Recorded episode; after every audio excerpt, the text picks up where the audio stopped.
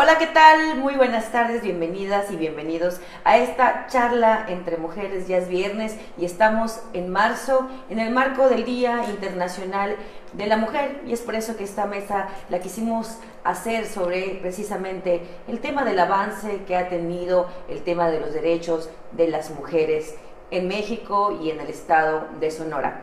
Para hablar del tema me acompaña mi compañera Carolina Martínez. Carito, qué gusto compartir esta mesa contigo. Muchas gracias Sol, por la introducción. Y sí, fíjate que haciendo una pequeña remembranza, tenemos ya casi dos años eh, de, este, de este programa que es Charla entre Mujeres, que en verdad lo hemos disfrutado mucho. Y una de las primeras invitadas a la primera mesa, de hecho, es Mar Barreda. Bienvenida, si eres de las primeras invitadas. Muchas gracias. Muy feliz de volver a verlas, de estar aquí otra vez con usted siempre un gusto venir. Muchas gracias por la invitación. También tenemos eh, otra persona que, que, nos las han recomendado, por cierto, Quiero, por cierto, Megan Aranza, te mandamos un saludo que también fue de nuestras primeras invitadas y, y ella es Ana Quijada. Bienvenida, esta es tu casa, este es tu programa. Pues muchas gracias por la invitación, me siento muy honrada y pues espero compartir ideas aquí y compartir pues opiniones y muchas gracias nuevamente. Sol Ángel, ha habido muchos temas que hemos hablado a lo largo pues, de estos ya casi dos años en esta mesa y todos enfocados desde eh, una perspectiva feminista. ¿Qué es lo que, ha, lo que se ha avanzado y cuál es la agenda pendiente? Ese es el tema de hoy.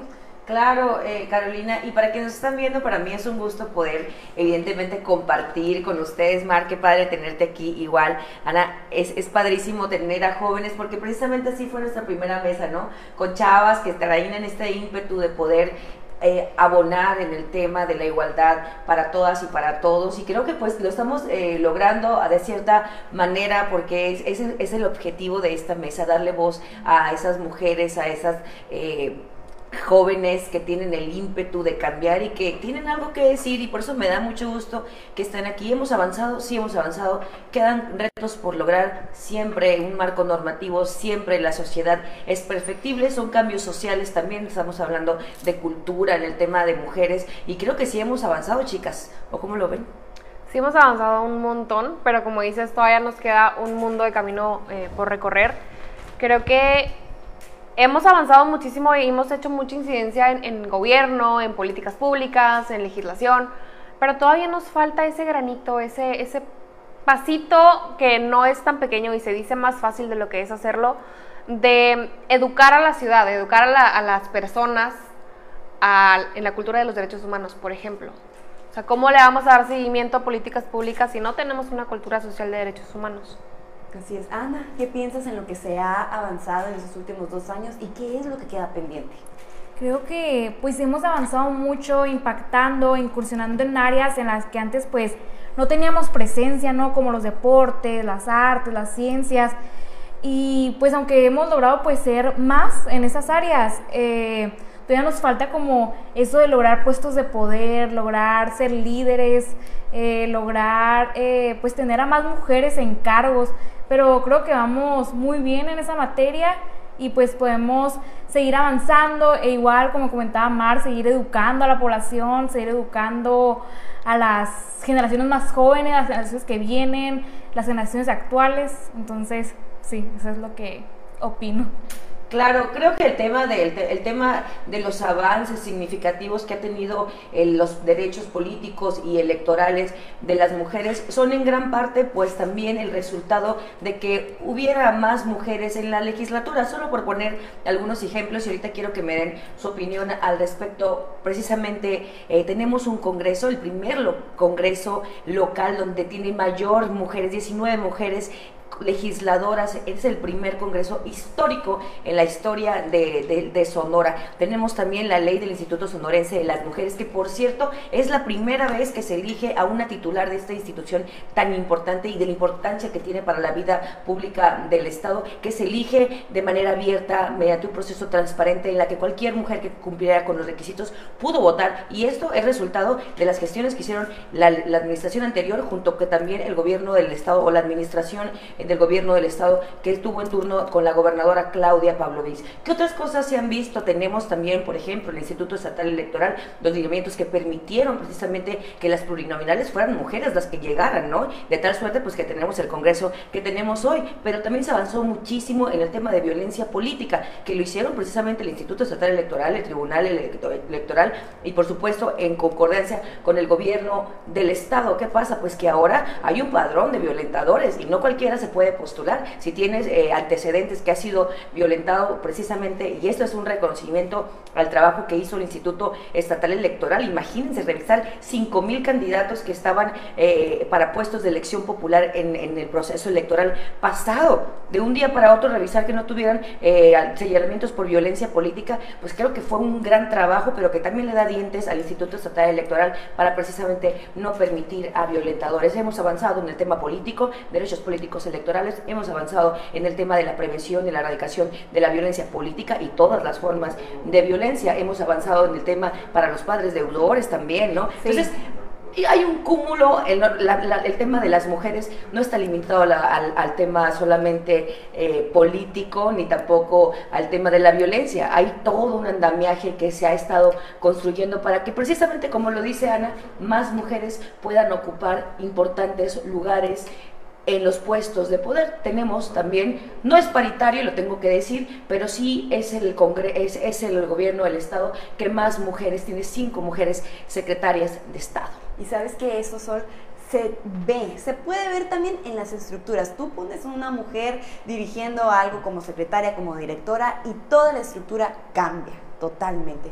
Claro, claro. Y ahí, pero yo tengo ahí con lo que dice Carolina, creo que es real, ¿no? Y, lo dicen estadísticamente siempre las mujeres, y no solamente es, no solamente es en política, ¿eh? también lo es en el tema de los negocios. Cuando las mujeres están al frente de los negocios, abonan más a la igualdad. Y bueno, ahorita vamos a meterle nosotros en nuestra cuchara, vamos a dejar que nos diga Mar tu opinión al respecto. Mira, a mí me encanta ver, sobre todo eh, con este nuevo gabinete y, lo que estamos viendo en el Congreso, pero en general, ¿no? O sea, te pones, abres el espectro del, gobierno eh, estatal y del gobierno municipal, en el caso de Hermosillo. Me encanta que seamos tantas mujeres jóvenes incidiendo, que ya no nada más nos quedamos en, la política de tienes que tener tantos años para entrarle, tienes que tener tal carrera, ahora es, tienes ganas, tienes el perfil, órale, vas al ruedo. Y está padrísimo que le estamos dando la oportunidad a nuevas generaciones de incidir políticamente desde adentro, no nada más desde el activismo de calle que tenemos haciendo muchísimos años y que nos ha llevado precisamente a estar en estos lugares, a muchísimas morras a estar ahí en, en las mesas de debate eh, en los puestos públicos eh, de poder, pero, pero también em, siento que, eh, a ver, me encanta, por ejemplo, el tema de, de, los derechos políticos electorales que comentabas ahorita, precisamente. Me gusta también mucho ver que ya nos estamos acercando también mucho a las infancias. Estamos regresándole a las niñas ese, ese valor de decir, cuando seas grande sí puedes ser presidenta. Y qué fregón sería tener una presidenta próximamente, ¿no? De México, pero pero le estamos regresando esos valores cívicos a, las niñas y a los niños a través de los jóvenes que están en los gabinetes y eso a mí me, fascina verlo. Ana, tú eres activista, eh, te gusta todo este tema eh, de ver por los derechos de, las mujeres. Permíteme preguntarte, acabo de listar algunos de los logros que se han hecho en materia legislativa aquí en Sonora. Preguntarte, si has visto en el quehacer, en el andar que tienes como feminista, eh, estos, estos logros se ven en, las mujeres, en tus compañeras, en tus amigas, a los lugares que vas, ves reflejado todo este avance, digamos, en la comunidad. Claro, es importante pues ver cómo hemos logrado más que nada visibilizarnos, eh, darnos a conocer, porque pues no podemos negar que hemos estado viviendo en un hombre, en, perdón, en un mundo creado por hombres y para hombres. Y ahora que pues las mujeres están incidiendo en política, podemos ver pues leyes y cosas que están promulgando pues para nosotras como esto de la menstruación digna, eh, los derechos también ya yendo como otros temas, los derechos de la comunidad LGBT, eh, todas estas cosas que están pues promoviendo y cómo esto, pues ver a una mujer en cargo de poder, se hace en política, pues nos inspira a las demás, nos inspira a las demás en las metas pues personales que tengamos y pues ver cómo cómo, cómo ella pudo y nosotras pues también podemos y pues seguir inspirando a las infancias, seguir pues motivando a estas niñas pues a hacer eh, pues lo que ellas quieran, a lograrlo. Entonces pues sí creo que sí lo he visto pues reflejado en las actividades, en cómo ahora pues somos más feministas en las jóvenes. Es algo que no se veía en generaciones anteriores, yo creo. Ahora casi todas mis amigas son feministas y no es que todas, entonces es muy, muy pues bonito lo que se ha estado logrando pues promover y nos hemos logrado pues interesar y también pues ver cómo otras personas pues también se están acercando porque pues verdaderamente pues estamos y están haciendo un cambio todas nuestras compañeras. Antes el término cuando decíamos, no, no soy feminista, o sea, tenía una connotación peyorativa, ¿no? Era como si fueras algo malo porque siempre se relacionaba pues con las revueltas o que estas mujeres son muy revoltosas, ya saben, ese tipo de cosas y lo que comentas Ana y te lo quiero preguntar a ti Mar es precisamente que cuando cuando las cosas están en la ley quien piensa diferente a la ley es quien está mal. Entonces, ahora se estigmatiza a quien está en contra del avance de las mujeres. Me parece perfecto. ¿Cómo ves esta parte, no? De que, la importancia de que estemos en la normatividad. Me encanta. O sea, es que, eh, bueno, a ver, tenemos desde el 2011 con, con todo esto de, de, la reforma constitucional, derechos humanos, traer tratados internacionales a la mesa, que los tratados internacionales al final han sido un parteaguas súper grande para nosotras como mujeres eh, de nuestro derecho a una vida libre de violencia, a tener más incidencia política, eh, tener igualdad de oportunidades, eh, igualdad de salario, que, vamos caminando ahí, la llevamos en, la brecha salarial, pero pues son cosas que, pues que todavía nos falta un poquito arreglar, pero ahí la llevamos. Pero a mí me gusta mucho ver, ver esto, ¿no? Que ya no, ya no te puedes escudar en el es que yo creo y, mi política, bueno, y mis principios y mi religión y mi tal, ya no puedes escudarte en ese sentido porque, ok, ahora la ley te está diciendo que pues no importa lo que tú creas, sino lo que es justo, ¿no? De una u otra forma estamos llegando a un punto en el que, en el que ahora sí vamos a, tener a lo mejor acceso más pronto que, que nada a, a, la igualdad sustantiva, que al final es, es el objetivo bueno, uno de los objetivos principales que, hemos tenido en esta lucha, por lo menos desde el activismo jurídico, eh, que realmente nuestros derechos y nuestras, y nuestras oportunidades sean, sean las mismas. Y ya viéndolo reflejado en una ley, es muchísimo más fácil exigir nuestros derechos. Si no me equivoco, hablando sobre el, derecho a una vida libre de violencia y la, y la, y la ley que se promulgó, no puedo evitar eh, recordar que pues también, aunque desgraciadamente es una necesidad, fue un logro en su momento el que estuviera la alerta de género.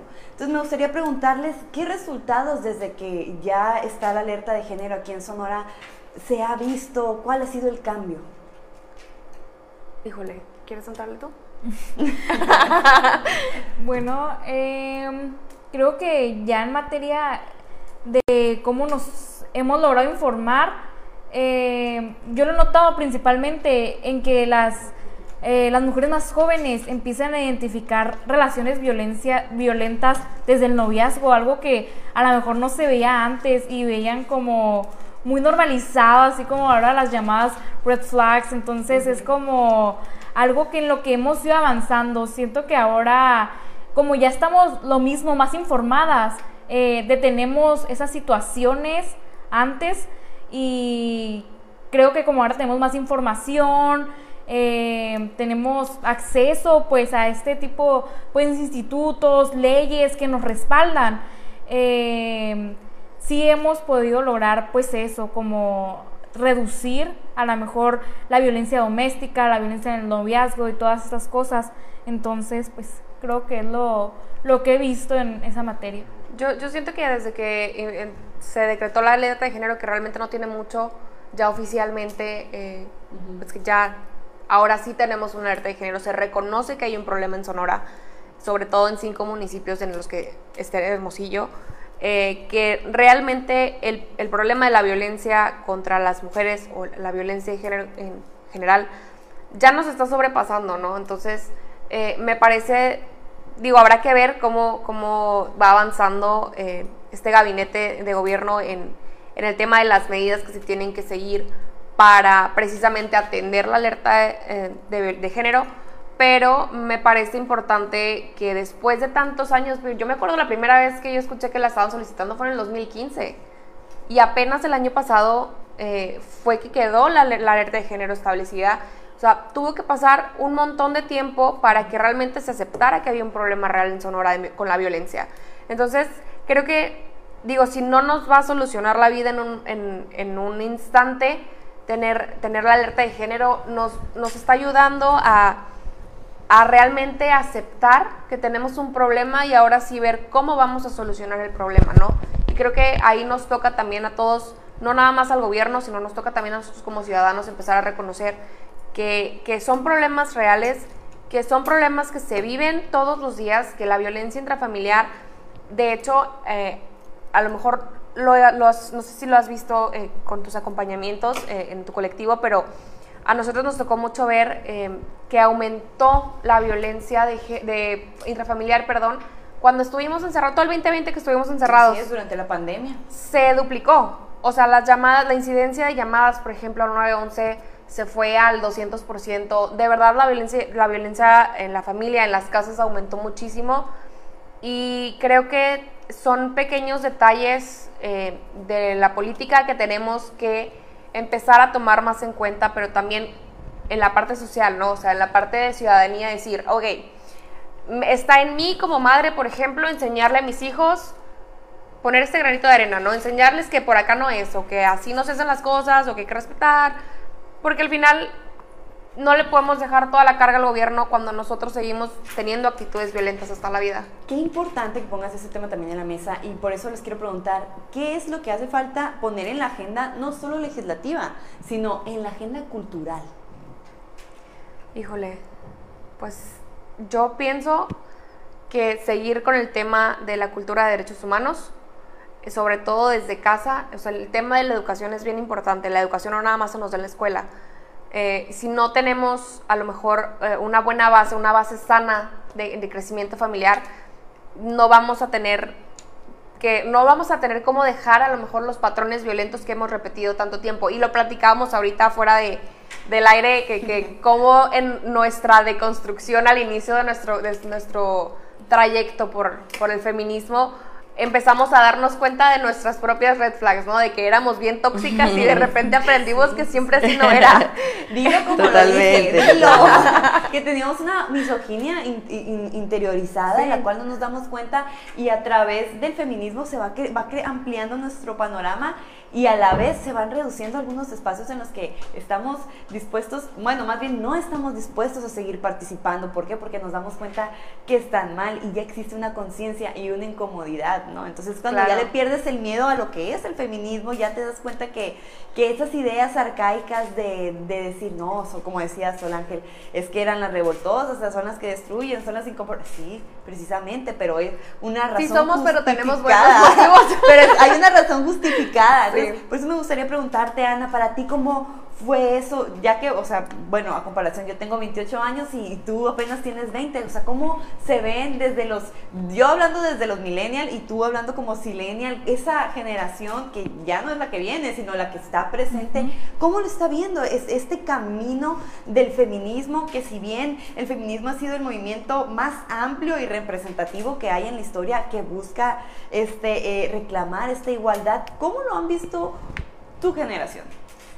Eh, a mí lo personal que me tocado vivir, creo que ha sido una generación eh, muy informada, a partir como yo creo que unos tres años, eh, muy informada, porque tenemos como al alcance eh, las redes sociales, que igual hay que mm, cuidar mucho las redes sociales, la información que se maneja, pero hemos tenido esa facilidad, esa facilidad que a lo mejor no tuvieron otras personas de podernos informar, literal en un PDF, leer, eh, leer noticias, informarnos de cómo están viviendo otras mujeres en el mundo, porque también nosotras vivimos una realidad, pero las mujeres de Asia, de Europa, te están viviendo otras cosas. Y también como importante pues reconocer cómo nuestras mismas compañeras viven distintas experiencias.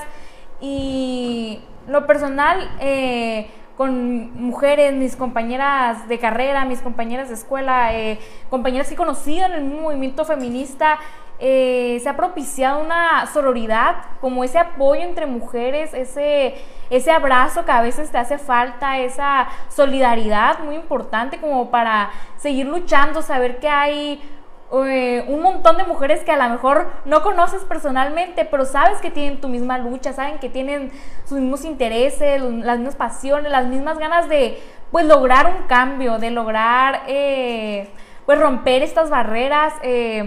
Por ejemplo, yo en lo personal estudio eh, una carrera en ingeniería, la cual pues como sabemos eh, la mayoría de las personas son hombres, pero eh, hemos hecho como alianza entre mujeres, a lo mejor pues para apoyarnos entre nosotras, nuestras compañeras, nuestras amigas y también nosotras mismas para inspirar y motivar a más, más mujeres, niñas jóvenes que vienen a que se animen a a estudiar una carrera en esas áreas, aunque sea difícil, aunque la mayoría de tus compañeros a lo mejor sean hombres y no te sientas identificada, eh, como muchas lo han logrado y lo están logrando.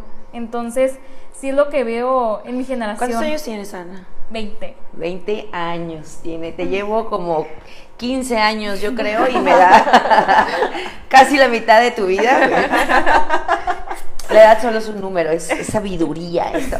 Pero me gusta porque tal vez, es que lo que comentabas ahorita, Carito, ¿qué estaba haciendo yo a los 20 años? Dijiste, ¿no? ¿Qué estamos haciendo a los 20 años? Y creo que esta lucha de que han estado empujando muchas mujeres como Carito, como Mar, como una servidora y otras muchas a las que yo admiro aquí en el Estado, a las mismas secretarias de Estado, María Dolores del Río, Wendy Briseño, este entre muchas otras funcionarias públicas, Natalia Rivera, etcétera. Todo esto lo veo, lo veo reflejado en Ana y digo, qué padre que una chava de 20 años ya no vean y estigmaticen esta lucha social como algo malo, sino algo que apropian. Y creo que, que ese era hasta cierto punto el reto también del feminismo, el buscar la igualdad y que ahora las nuevas generaciones lleguen con este ímpetu, Carito, me parece algo, eh, algo pues digno de aplaudirse. Sí, de hecho, cada vez lo vemos en personas más jóvenes. En las marchas ves a niñas, ves a ahí con niñas literal con sus mamás, o sea, que ya están adentrándose, que ya traen sus carteles, que ya han traído puesto su pañuelo. Déjenme decirle otras cosas para que me contesten la pregunta que les voy a hacer. El gobernador del estado ahora en la alerta, en el precisamente vinieron a hacer un evento por el tema de la alerta de violencia de género, que pues la alerta ha sido un mecanismo muy politizado, eh, que se salió del contexto que debería tener, que al final de cuentas es buscar la seguridad de las mujeres y visibilizar algo que está mal.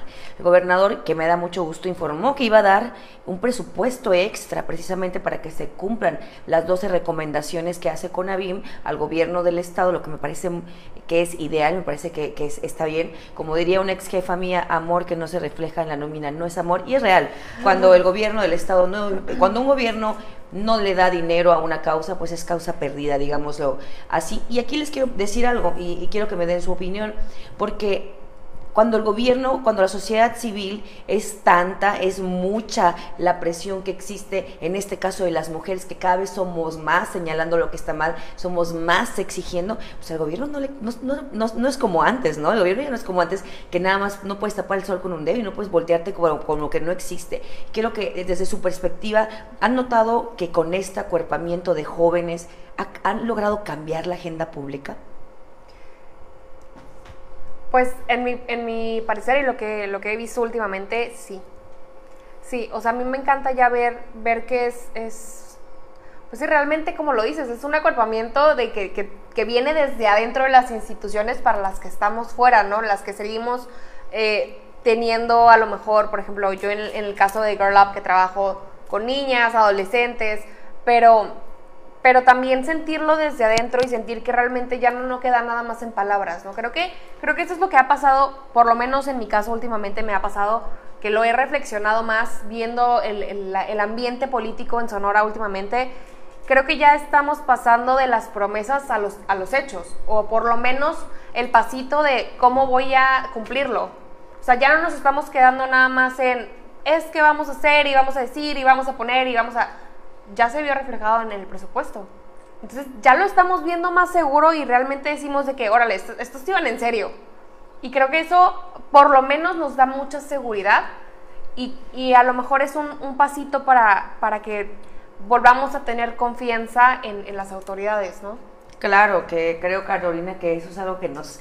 Que, que, estamos aquí para cuestionar a las autoridades, ¿no? Y de señalarles lo que están haciendo mal. Digo, al final de cuentas es muy fácil perderse alguna vez cuando están las administraciones públicas, se van adentrando tanto que a veces se les olvida solucionar los problemas eh, más obvios. Chicas, viene el 8 de marzo, el martes, ya están eh, los colectivos llamados a esta marcha. Ahí vamos a estar, ahí vamos a estar apoyándolas y transmitiendo también toda la marcha. Pero preguntarles... Eh, en años anteriores a nivel nacional, a nivel estatal, pues se han presentado lo que se presenta en cada marcha, ¿no? Las pintas a los edificios, a las banquetas, pero incluso también tenemos un antecedente en el Poder Judicial donde casi rompen este ahí la, la reja y había hasta señalamientos de que se les iba a hacer algún procedimiento, una denuncia de por medio a las chavas que estaban ahí. Eh, preguntarles, ¿creen que van a llegar a, que, que, que van a llegar a, a ese tema? ¿Es necesario seguir tomando las instituciones de manera simbólica? Si no, ¿por qué? Eh, yo creo que sí. Eh, hemos visto, se ha habido reflejado eh, los logros que han logrado las feministas a partir pues de estas marchas, de estas tomas.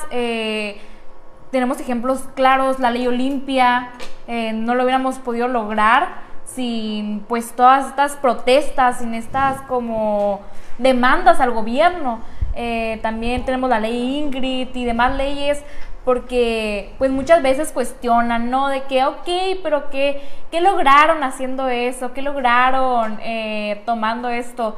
Y creo que ya se ha visto reflejado, creo que ya los logros los tenemos puestos sobre la mesa.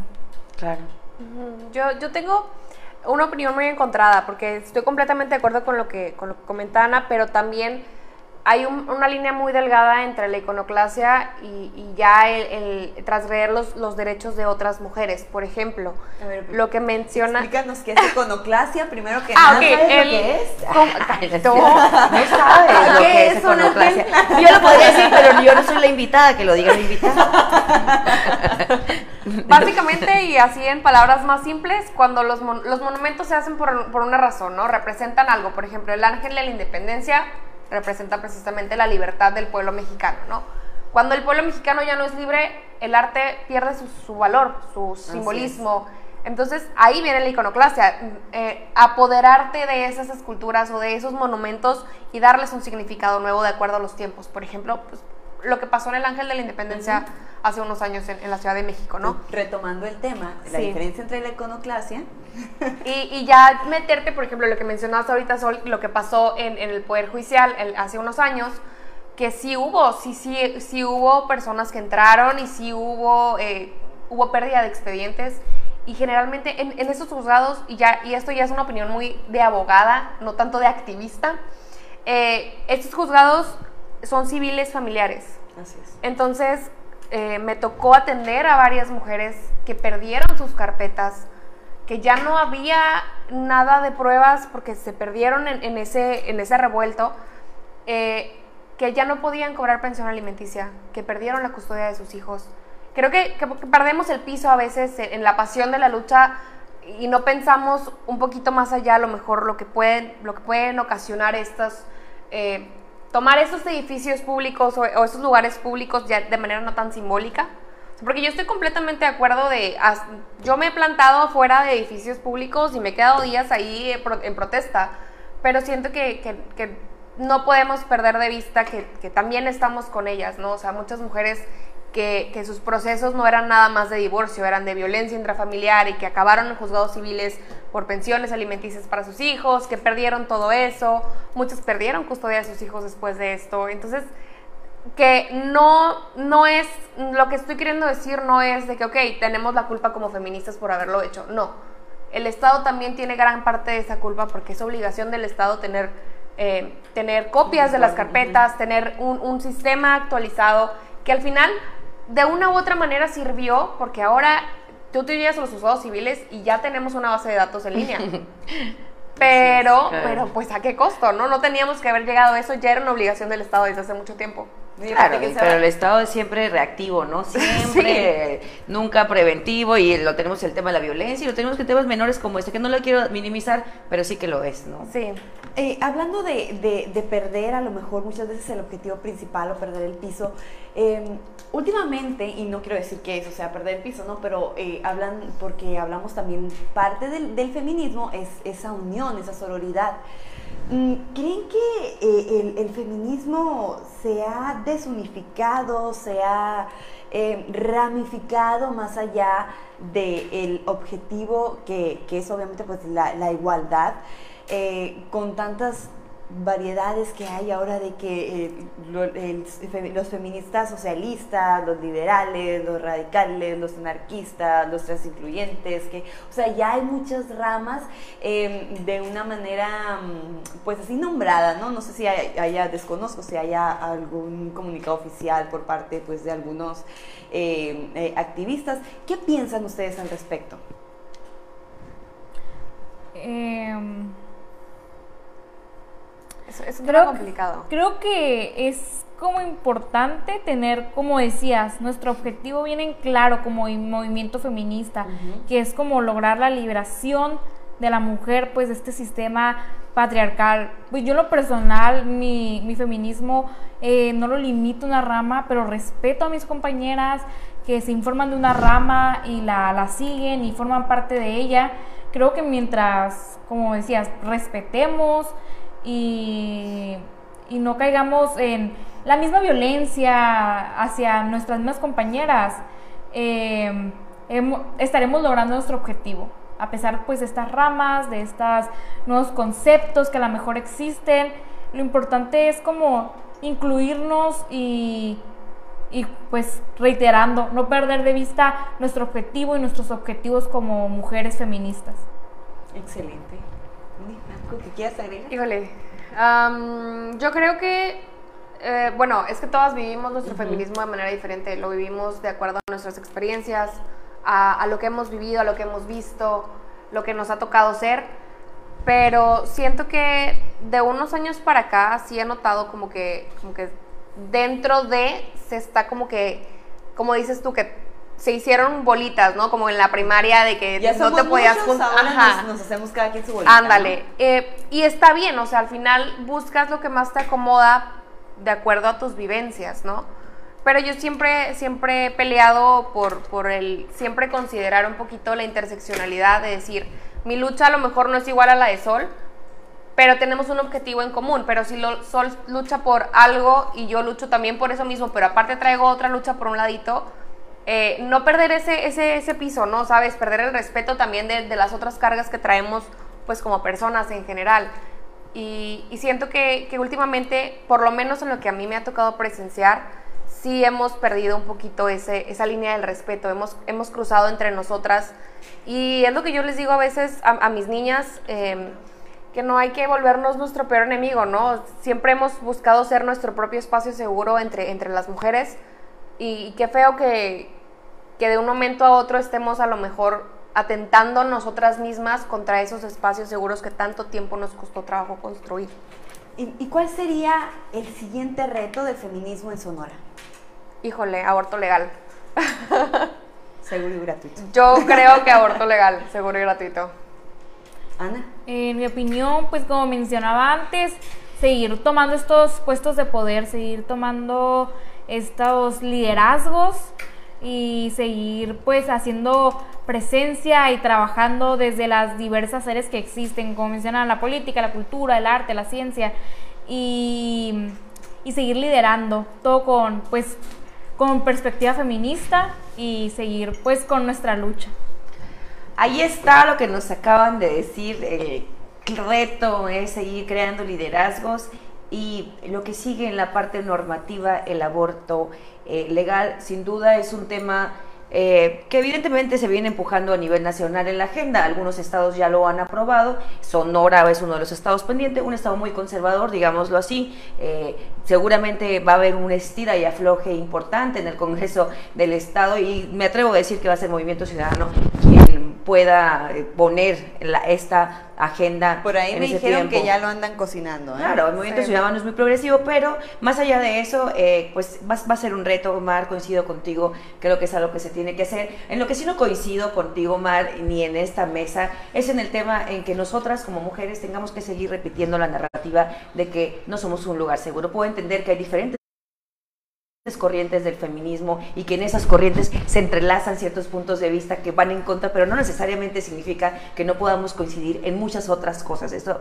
eso me parece a mí importante dejarlo claro. Por supuesto, como cualquier diálogo que se da, siempre va a haber opiniones distintas, pero mientras sean en el campo del respeto, que creo que es donde, de donde partimos, ¿no? de donde argumentamos todos estos movimientos, en el, en el respeto, porque si no partimos de ahí, pues va a ser muy difícil que podamos, eh, como mujeres y como sociedad en general, porque como lo decía Carolina, es un cambio social, el, el- el tema de cambiar a- al mundo, de cambiarlo y lo vienen empujando precisamente generaciones como la de Ana. Por eso me da mucho gusto tenerte, Ana, aquí, que seas joven y que traigas todo este ímpetu, e ímpetu, porque tal vez nuestras generaciones antes, antes de nosotras ya empujaron una agenda legislativa la generación que corre está empujando otra, la que viene va a empujar otros temas como precisamente el que acaba de anunciar Mar, pero también seguramente va a haber muchas otras cosas que, que vayamos perfeccionando. Así es el derecho, así es la sociedad, vamos creciendo, vamos, vamos desarrollándonos y creo que, que sí, que realmente en Sonora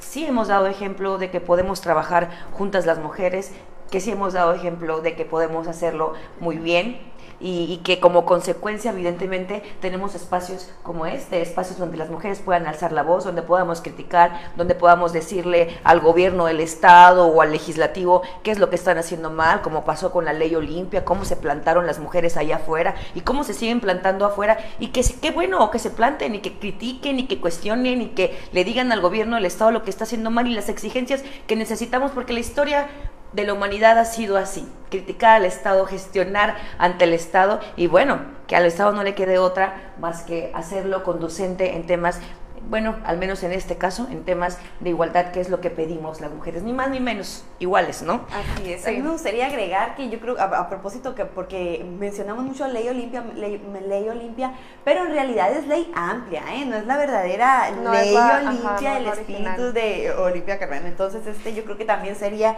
otra, otro de los retos, así como, pues, el, el- el trabajo no remunerado, que aún falta, pues, a- atender ese tema, la, la violencia obstétrica, lo, lo- entonces, etcétera, etcétera, etcétera, y muchas otras cosas más, que para eso está esta mesa y aquí les vamos a Claro. seguir, aquí les vamos a seguir Antes de cerrar, a mí me emociona mucho, la verdad, y lo voy a dejar aquí en claro. Nosotras al principio de las mesas hablábamos mucho del tema del feminismo, de igualdad, y de ahí empezamos a tomar a otras mujeres líderes de opinión en temas de economía, en temas de, de, mm, salud, de educación, etcétera. Empezamos a, a ampliar los temas a otras ramas y para, para pues, posicionar a voceras que, que sabemos que existen mujeres muy inteligentes y con mucha capacidad para hablar de todos los temas. Pero a mí este tema me encanta, me apasiona, lo conozco y por eso es que me siento emocionada de poder volver a la base que fue esta mesa, ¿no, Carolina? Así es, así es. que, chicas, Mar, tú que fuiste de la primera mesa que hicimos aquí, Sí. Ana, tú que estás aquí cuando volvemos a retomar este tema en el marco del 8 de marzo, algo que quieran agregar, invitar a los jóvenes a que la sigan o que vayan al 8 de marzo, no sé, lo que ustedes, la cámara es suya. Híjole, pues a cualquier morra que nos esté viendo ahorita, si quieren ir a la marcha y no tienen con quién, escríbanos en la página de arroba girl up del desierto en Instagram y nosotras vamos a estar encantadas de marchar con ustedes.